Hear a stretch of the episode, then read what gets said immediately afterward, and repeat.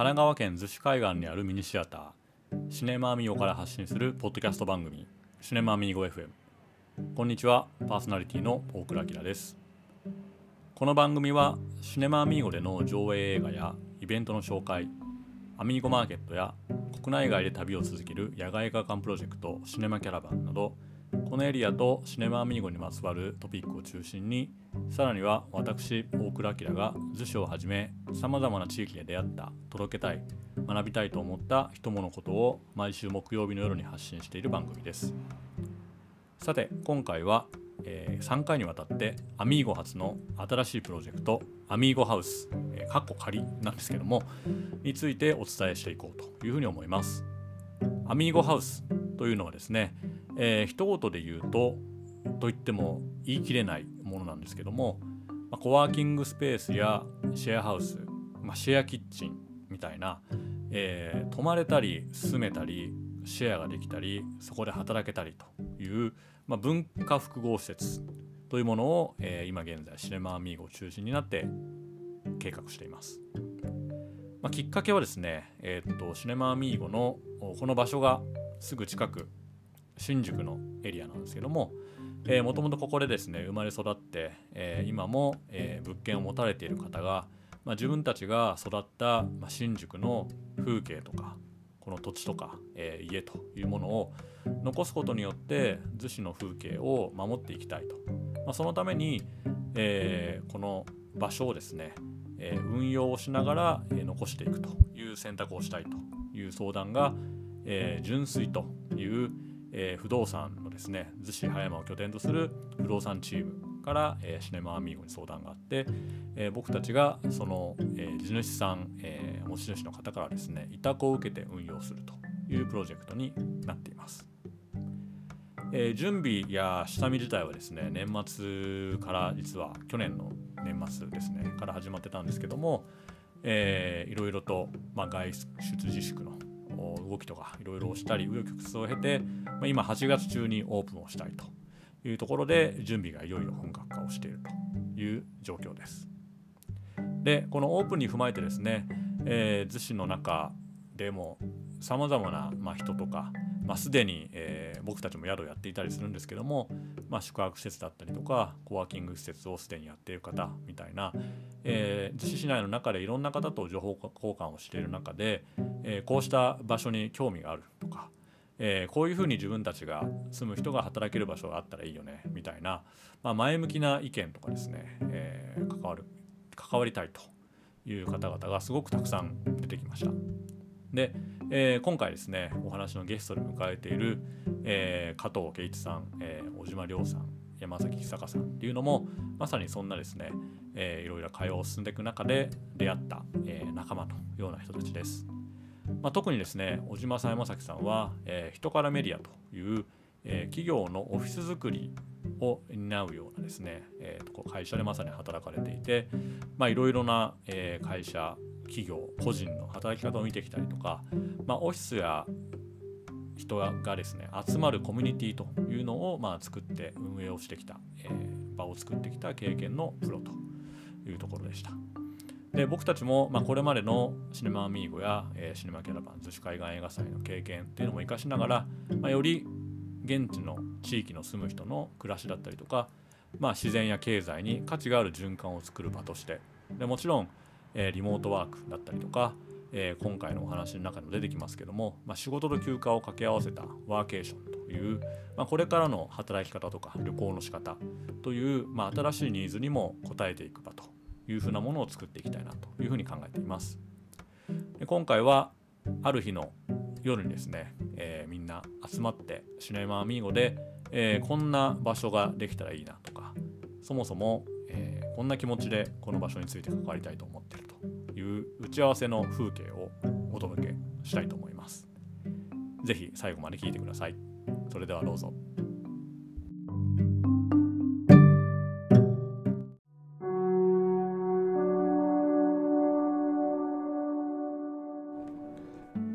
正直言うと似たようなことしたいなってずっと思ってたんですよ。あそうなんですか？思ってたんです、うん、で、えっと、まず1個はやっぱりその働ける場なんですけど、うん。うん、あまりこう働くっていう軸で場を作るんじゃなくて、うん。さっき言ったようにこうこの辺りにこう住まう方々が、ううん。んこう満足とかですね、うん。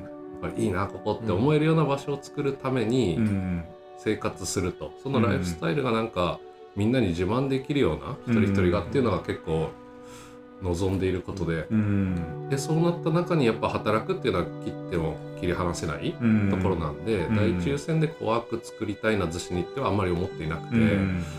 まあ手段として。そうです手段としての一つのセ,、セレクトというか、うん。っていうふうに考えていて、うん。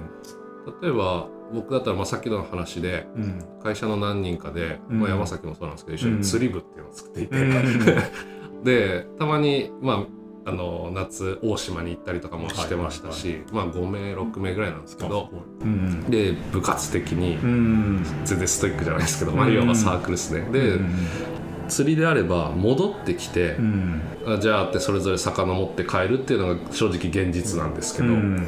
そこで持って帰ってきてすぐキッチンがあって、うん。そこでさばけてみんなで、でうん。食べれてそのまま疲れたから風呂入って寝ちゃうみたいな、うん。そういう施設あったらいいよねと。うん。でそれはどちらかというとウィークエンドとかのうん。利用、うん。でもじゃあ平日はデイリーとして場が空いちゃうよねと、っうん。ていう時にそういう地域住民の方にこうコワークとかで、うん。とかまあ本当なんでしょう町内会のん。ミーティングでも構わないですけど、うん。まあ、そういったものに開放できるような場が作りたいなってそもそも思っていながらやっぱこのコワああのコロナでうん。やっぱリモートとか、うん。まあ、その辺はだいぶ激しく加速してきたと思うので、うん。東京の動きで言うと、うん。さっきベンチャーさんとかうん。人増えるうん。から面積も拡大するってあるんですけど今やっぱ縮小傾向なんですね。で例えば200名いる会社さんだとしても、いうん。そのうちの半あの会社としてリモート OK っていうのが大体いっぱい出てきてるんで、うん。であれば東京やっぱ坪単めちゃくちゃ高いんで、うん。場所をちっちゃくして、集まれる場所は作っときながらも、うん。働き方の方を変える、うん。空間を変えるんじゃなくて働き方の方を変えるっていうのが大きくこう流れとしてなってきてるんで、うん。僕個人としてちょっとこう考えてたのは、まあ、うん。東京は縮小します、うん。だからあの定額の賃金安くなる、うん。ただその A という会社さんが各地方例えば逗子とか、うん。要はその組織の人らがどこに住んでるかっていううん。マーケットって意外としてないんですよ今までは。どういう事業をしてい。て、うん。エンジニアさんが多いのかとか、うん。営業の会社なのかとか、そういう観点なんですけど、そうかそうか。それを構成する人なんですよ。例えば大倉さんの会社のメンバーの方って、うん。皆さんどこに住んでますかって質問は今までしてきてないんですよ、これからですよね。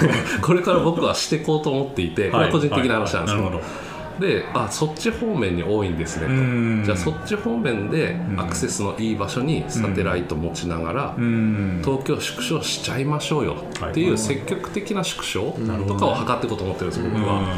なので、まあ、千葉だったりこっちの三浦の方だったり、あとはまあ八王子とかうん。の方とかにまあぐっと坪単も安くなるんで、うん。そっちでそういうサテライトみたいのを企業としては作っていく、うん。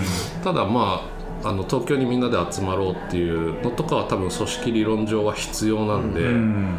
その時にまあ空いちゃううん。のでもうちょっとこう自由に街に開く場所でありたいなっていうのを、うん。僕も住んでから粛々とあそこの物件空いてるなとか、ん。駅前のどうとかって結構気にはなっていて、はいはい。この間ねなんかちょっと気になる場所あったんですけど、なんかフィットネスジムが入るとかってああジムか。違うなって思いながら、もったいないなと思いながら、まあでもニーズはあるのかなと思いながら、なんかそういうのはずっと狙ってるというかやりたいんですけどやっぱり母体としては人からメディアっていうのがあるので、うん。やれないことはないんですけど、うんじゃあ個人でなんかって言ったら、まあいろんな正直な話資金源とか、うん。役所の方にもこうどういうのが補助金あんのかなとか調べましたけど、うん。まあなかなかさっきの話でこうドライブしていくのがうん。個人単位だとやっぱ結構難しい話だったりする中であの加藤さんからうん。小倉さんのことでお話あったりだからなんか受け皿として今の話で言うと、まあ一個まさにその、えっと、は箱を作る時のポテンシャルとして、うんはいはい。そういう東京のだからなんかキックオフ、えっとオフサイドミーティングみたいな、はいね。はなんかそういう需要はひょっとしたらなんか泊まれて、はいはい。えーだから働くまあその打ち合わせもできるし、まあなんなら次の日アクティビティもできるし、ね。っていうのはあるかなって話したのとこの前そのコワーカーズキッチンやうん。った上森さんって方が主導で、えっと山梨大学かな、はいはい。のコワーキング、えっと違うワーケーションの研究所先生と話した時に、えっと話になってたのは、はい。ワーケーションプラスた例えばその、えっと、キックオフする時とかのん。ファシリテーションだったりとか、はいはいはい。あとは遊べるようなツアーというか、はいは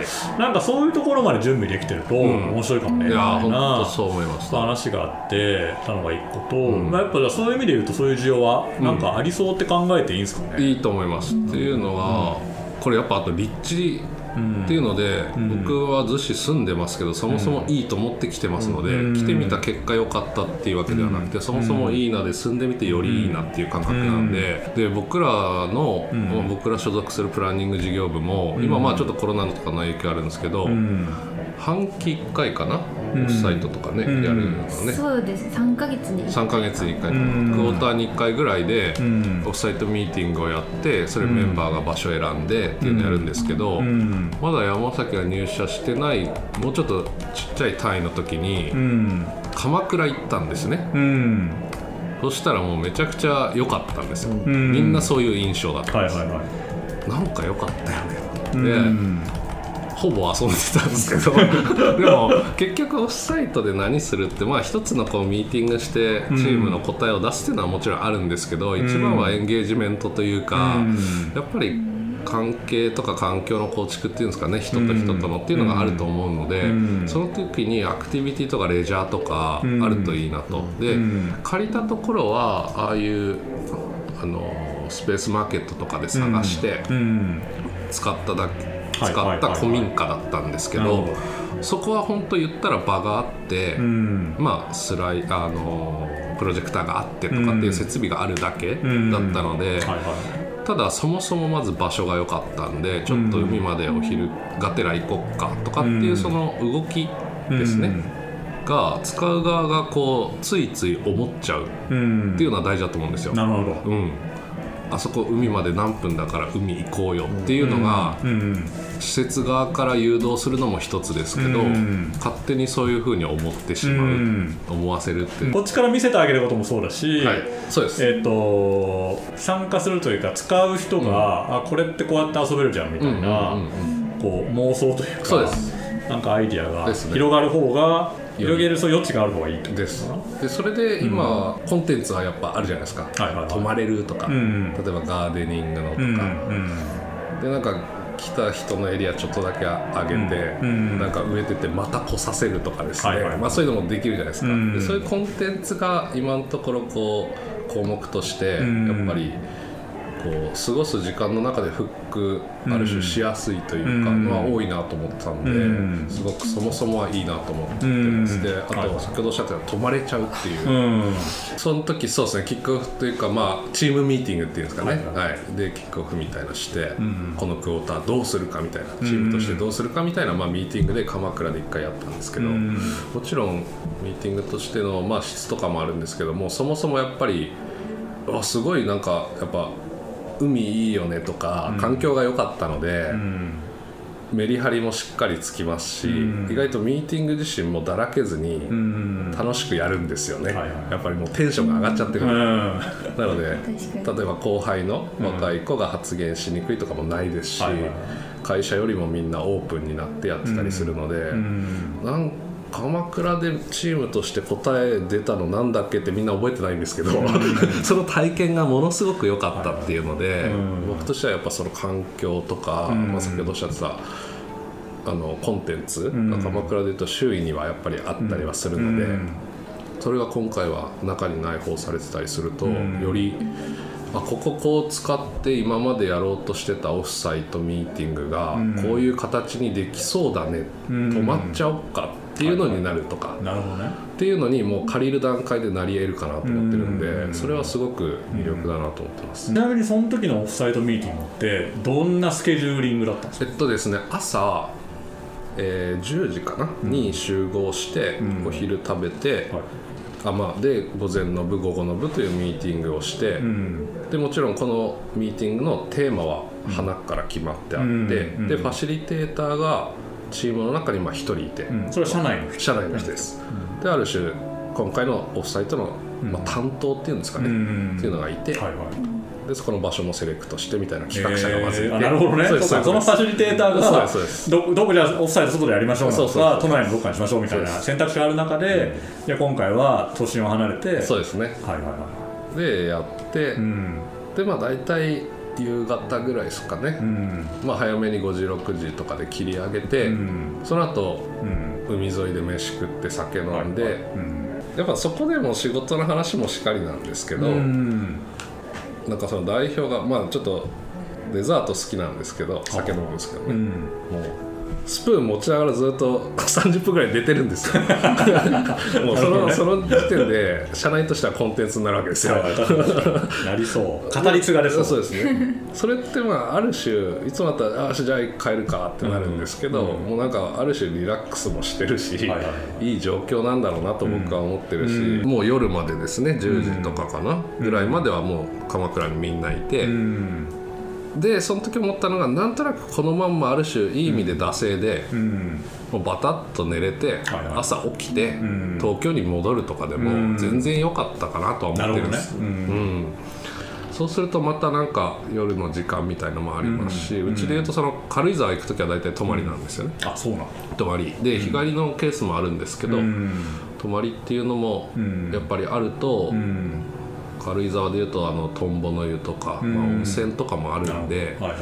そこのでみんなで行くっていうその行動ですかね、うん。によって組織の活性化だったりとか、うん。あとはやっぱりまあ言い方があれですけど周りにこうお金を落とすというか、うん。飲食店との連携とか、は他の施設との連携っていうのが取れるとは思うので,、うんで施設の中でまあ全て全てを満たさなくても、うん。やっぱりこれだけ逗子にはいろんなコンテンツもあると思うので、うん。そことなんか連動できると、うん。うん、なんか住民も気になりだしてくると思うとか、なんかそういう感じにはなり得るのかなって感じですね。なんかそのえやっぱアミーゴ自体が映画館をきっかけに、はい。こうここで料理してた人があの独立してお店を始めたりとあかあまあ、宿もやっぱあるから、はい。あの去年から Airbnb で始めて、はい。まあ、少なからず国内外の人うんが遊びに来てたりして、まあ、その街ににじみ出ていくことがうんここを拠点にできたりするし、まあ、やっぱり移住今はねいろいろお店増えたけどやっぱりなんか、えっと、10年前からここが一個そうん。の観光の案内所じゃないけど、はいはい。人が訪ねてきてつながってまた広がっていくっていう場所になってるから、うん。なんかそれはもうちょっとこうふ深められるといいなっていうアイデアもあったりして、あとやっぱなんか今ちょっと思ったのはその、ね、オフサイトって行くまで面倒くさいけど、はい、なんか行ったら実際その帰りたくないなというかそうそうなんですよ。あのやっぱりグルーヴ感ありますよね、ありますあります。でその辺はやっぱり作れるし作りやすいうん。立地というか、な。なんかそれは逆に言うとだからなのかな。ひょっとしたらかんあの見る人にそうやって受け取ってもらうのもそうだし、はい。例えばこういう風に使えますよっていう、オケージョンの提案みたいなのを、うん。例えばホームページに載せたりとか、はいはいはい。なんかひょっとしたら立ち上げで、うん。テストプランで、はい。なんか企業の受け入れやったりとかそういうのもややるっていくとブランド作りできるそうですね。あとはまあそうですね。多分それが一番まあ認知されやすいなっていうのもあるんですけど例えば、まあ、今日こう出会えてるんで、うん。一発目うちらのチームで使うとかそして僕らの方から、ん。僕らもそういう記事書くんで、うん。そこに御社の URL しかり、うん。施設紹介っていう形ではい。こんなんできちゃったよみたいな、あとはもうここ個人のパーソナルでもいいと思うんですけど、うん。そしたらこの僕らのプランニングのメンバーですね、事業部のメンバーとか、横の営業部もいるんですけど、うん。まあ、会社単位でまず人からを利用してもらって発信ガンガンしていくっていうのもやっぱできますから、うん。で使ってもらう実体験が、まあ、まずは、そうですね、うん、よりこう伝わるのかなっていう気がするんで、食べ物とかも、はい。えっと要は料理ができるケータリングできるチームもいるんで、うん。うん。うん。働いて例えばその合間のドリンクとかも、はいはい。ローカルのものとか、うんでディナーとか例えば朝食もはい。そういうふうに完全にこっちケータリングしてうん。みたいなこともできるし、まあもちろんねお店町の居酒屋に行ってもらうっていうのも、はい。まあ、僕らとしてはすごいいいことだなと思うし、あとやっぱね地元の人のそのコワーキング需要もあるんじゃないのかなと思ってて、僕も絶対めちゃくちゃあると思ってて、うん。まず僕がそうなん。あそうなんですよ。あのそうしたいんです、はい。はいで自分でなかなか先ほどの話で作りきれないっていう中で、うん。正直言うとアミーゴさんとかちょっと金払って登録しようかなって思ってるぐぜらいですひ お願いします。本当に。でまあこの話は明日とか、ううんちの代表とか話そうかなと思ってるんですけど、うん。でなんかまあそういうことをさせてもらう中で、うん。東京行く時ももちろん電車で行くじゃないですか、でその時に仕事柄か分かんないですけどどんな人が乗ってるかなって見るの癖なんですよね、うん。やっぱりターゲットっていうか、そうするとやっぱり例えば山崎ぐらいの若さの人少ないですよね。少ないですね。少ないですよね。ある程度なんでしょう言い方ですけどちょっとおっさんに入ってきたみたいな人多いじゃないですか、うん。でたまたま僕の前職のメンバーも逗子に住んでてうん。駅でばったりなんてことがあったんですけど、そういう人がやっぱり僕とかと近しい考えで、ん。ある程度東京で過ごして今はっていうケースが多いと思う中で、そういう人たちを多分見ていると、大手にこう品川に行くとか、ん。大手の人もいるんでしょうけど、うん。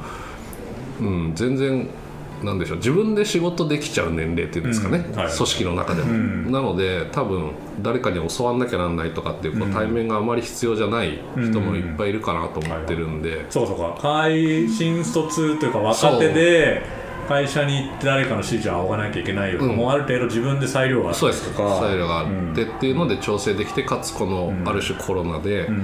こういう状況にはなってると思うので、まあ、行かなくてもいいけど週に何回か行かないけない。そうですそうです。けどそういう人って大体そうですよね。多分かある程度かか家族がいたりとか。そうですね。まあなんかそこで一日家で仕事してるのも、ちょっとなんかはばかられるなっていう感じも。実際僕らさんのおっしゃるように、ん。多分家には奥様がいて、ん。お子さんがいて、うん。うんなんかやってはきて、うん。家族の関係性深まったけど、ん。多分ちょっとやっぱり自分の場所欲しいとはなってきてるはずなんですよ多分僕が思うんですよ。なのでその時にやっぱ身近に、うん。まあ、ドロップインでもいいですよね、うん。だからドロップインでもいいと思うんですけど、うん。コワークがあったりすると、うん。あとその支払う額の、うんうん抵抗力のなさというか、うん。がまだ多分いい大人なんで、うん。まだ払える範囲というかですね、うん。若いとやっぱりああ家賃もあるしこれもあるしっていろいろうん天秤に乗せちゃうと思うんですけど、うん。ターゲット的には全然いけるんじゃないかなと僕も思ってますね。だかニーズはありそうだなって感じでそうですすね、うん。だからわあんまり若手じゃなくて、うん。ちゃんと割とだからまあ落ち着いたというか、はいはいそうですね。でまあ本当にだから30代40代あたりの人たち、でだからそういった意味で言うと多分移り住んでくる人も、うん。僕の友人も何組かこの12か月で逗子に引っ越してきてて、ああそうなんですね。都内から。働く人も、えっとまあ、リモートで住む人も増えてるし、うんうんうん。だからあの受け皿、まあえっと、パイは増えてるんではいはいはい。受け皿としてあればいいのかなっていうのと、うん。あとはまあ先行してるコワーキングとかとももちろんあるあって、うん。それはそれで多分成り立ってるんだけど、はい。ちょっとやっぱその色味の違いを出したそうですね。はい、いかなと思ったんだけど、それとしては今話してたみたいに、うん。その他のアクティビティだったりとか、はっていう連携することでなんとかなったですね。うん。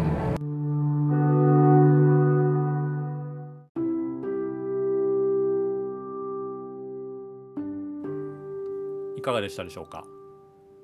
特に、えー今回みんなと話していて、えー小島さんみたいなですね、まあ、こういうふうに住んでる人がこういう場が欲しいとかが一緒に作りたいという仲間にこう出会えたというのが、まあ、非常に今回この録音をしたりとか、まあ、この一連のプロジェクトが始まりだして、まあ、一つすごく嬉しいことだなというふうに感じました。で少し自分の話になってしまうんですけども、まあ、この5年くらい、えー自分のキャリアをですねいわゆる、まあ、地域活性とかまちづくりとか、まあ、メディア作りという、まあ、分野にいることが多くあったり、まあ、自分がそういうものを目指してきたんですけどもやっぱりそこで大事なのは、まあ、町が主役ではあるんだけど、まあ、そこに住む人たちが幸せに暮らしたりとか、まあ、そのために何が必要かとかっていう場所を自分たちで作っていくというのがすごく大事なことなんじゃないかなというふうに思っています。特にシネマアミーゴというのが、えー、本当に11年前に自分たちで欲しい暮らしや、えー、作りたい地域というものを、まあ、手作りでやっていこうというふうに立ち上がった場所。なので、まあ、そこを起点に新しく、えー、移り住んだ人だったり、まあ、僕みたいに、えー、たまたま今流れ着いてる人間だったりとか、まあ、いろんな地域で育まれているアイデアみたいなこう自然や人の循環っていうのがさらにこの場所から生まれていくというのが非常にいいきっかけになっていくんじゃないかなというふうに思ってます。でまたこういうタイミングになったのでもちろんリアルで、えー、その場所に関わることもそうですし、えー、バーチャルも含めてよりアミーゴだったりとかこのアミーゴハウスというものの機能とか楽しみ方っていうのが、まあ、広い範囲で、えー、いろいろな楽しみ方とか、え、過ごし方ができるんじゃないのかなというふうに思っています。話は盛り上がって次回はコワーキングスペースや、シェアをするスペースとして、まあ、どんな機材が必要かとかえー、こんなものがあったらいいなというアイデア妄想話に膨らんでいきます、えー、ぜひ次回も楽しみに聞いてください。それではまた。